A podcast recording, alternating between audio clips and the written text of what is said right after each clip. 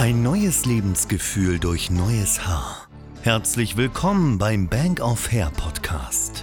Der Podcast für alle, die keine Lust mehr auf Geheimratsecken und Haarausfall haben und endlich stolz in den Spiegel blicken wollen. Devran Yüksel verrät alles, was du über Haartransplantationen wissen musst, damit du unvoreingenommen und ohne Ängste wieder zu vollem Haar kommst. Viel Spaß! Servus, herzlich willkommen erstmal beim Podcast. Ich hoffe, bis, da, bis dato ähm, waren die Thema, Thematiken, die wir angesprochen haben, natürlich hilfreich für euch.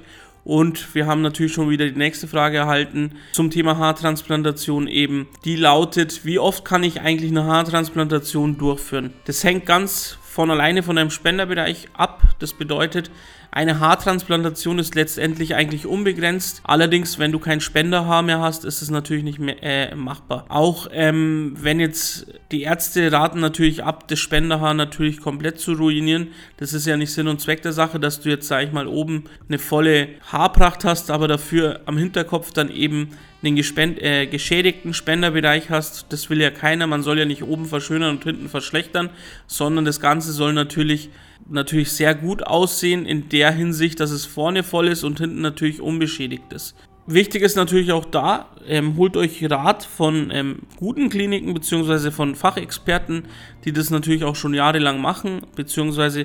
die auch gute Rezessionen haben, weil das natürlich auch ein gefährliches Spiel mit dem Spenderbereich ist. Der kann natürlich daran beschädigt werden, auch nach der Entnahme zerstört werden. Da sollte man wirklich, wirklich drauf aufpassen und ähm, mit dem Experten natürlich auch darüber sprechen, wie das ist mit dem Spenderhaar, wie viel da entnommen wird, wie die, wie die Entnahmemethode eigentlich ist und wie man das genau entnimmt. Ähm, und anhand dieser Faktoren bzw. der Fragen merkt ihr dann eh schon die Expertise des Experten, mit dem ihr euch unterhält.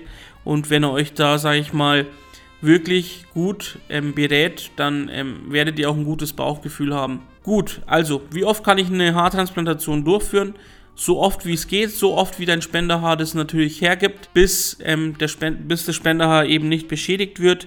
Ähm, Im Regelfall sind es aber immer so zwei bis maximal drei Haartransplantationen, die ein Mensch durchführen kann.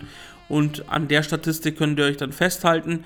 Alles andere könnt ihr dann natürlich mit unseren Experten absprechen. Die sind euch dann natürlich sehr behilflich.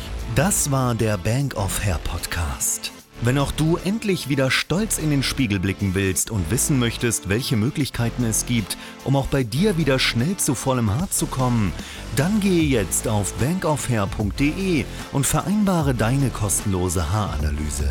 Wir freuen uns auf dich.